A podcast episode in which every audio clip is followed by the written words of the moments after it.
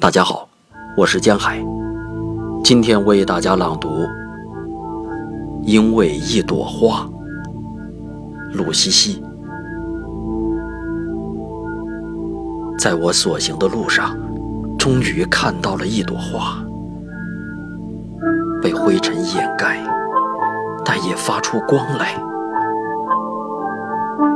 这样的拥挤又荒凉。星星都不来看一眼，飞鸟也不在这里停歇了。人走来走去，装作对这些东西不需要。